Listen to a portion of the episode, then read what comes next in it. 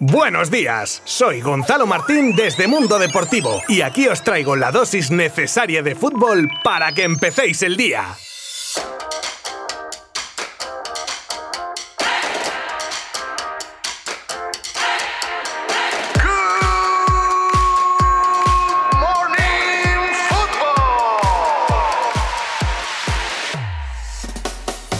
Lo que está claro es que estas semifinales de la Euro están a la altura de la competición, porque vaya dos partidazos los de Italia y España y ayer el Inglaterra-Dinamarca. En una primera mitad con alternativas para los dos equipos, con un Schmeichel brillante y con dos goles, el de falta de Damsgaard para Dinamarca y el empate de Kiager en propia tras jugada de Kane para suerte inglesa. Con este marcador y pasando los minutos de la segunda parte, el equipo anfitrión achuchó algo más a los daneses a los que les quemaba el balón en las botas, aunque alguna también tuvieron. Pero como está siendo la Eurocopa, Copa de las Prórrogas, pues en este partido no iba a ser diferente. Y en el tiempo extra, un penalti dudoso sobre Sterling lo marcaba Harry Kane en el rechazo después de que Schmeichel lo parara en primera instancia. Sin duda, la diosa fortuna, al igual que con Italia, salió con los locales que jugarán este domingo la primera final de Eurocopa de su historia.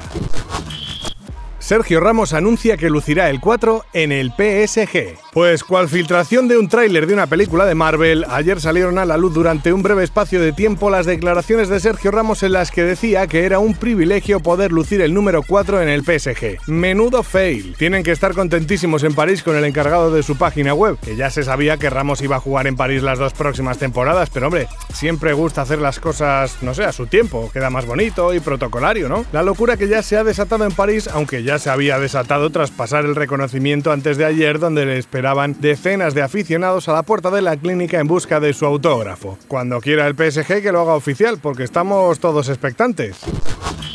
Luz verde judicial al Spy Barça, donde crecen los sueños, que es como se denomina en la promo del club al Spy Barça, por fin tiene luz verde tras superar varios recursos de la CUP y los vecinos que el Tribunal Superior de Justicia de Cataluña ha rechazado. Ojalá tuviésemos una maquinita del tiempo para haber ya terminado un proyecto ilusionante para el futuro del club azulgrana.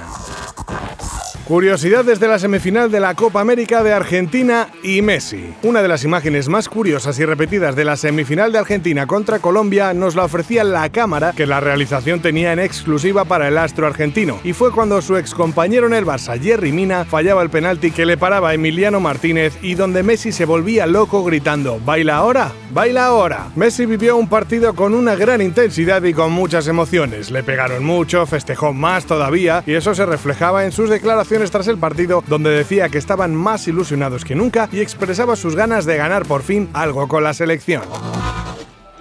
Y como no podía ser de otra manera, terminamos con nuestras noticias express sobre el mercado de fichajes. Antoine Griezmann, cuyo contrato termina en 2024, está en el candelero tras verse en el mercado para reducir masa salarial y acometer la renovación de Messi por el Barça. Y priorizando siempre su contrato, una rebaja de sueldo o, como decíamos, una salida podría planteárselo. El medio inglés de Athletic asegura que el Real Madrid estaría interesado en Sterling, atacante del City de 26 años. Guardiola lo quiere, pero el que se le relacionase como parte de la operación para fichar a Harry Kane no debió gustar mucho al jugador inglés que acaba contrato en 2023 y cuya salida rondaría los 90 millones de euros.